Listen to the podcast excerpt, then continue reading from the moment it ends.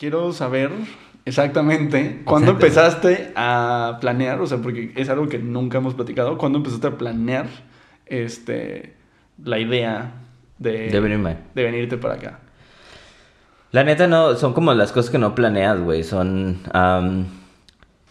tenía una novia alemana eh, en México y como que ese fue mi primer contacto con la cultura y a partir de ahí dije, ah, pues estaría chido eh, de pronto ir a, Europa a conocer.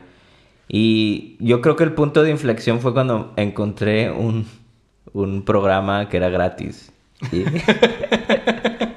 Eso fue lo que me... Realmente eso fue lo que me, me dio el, el empujón, güey. Porque dije, güey, hacer una maestría en, en Monterrey me cuesta más que hacer una maestría en Alemania. Y encontré precisamente KISS, que fue donde estudiamos juntos Miguel y yo.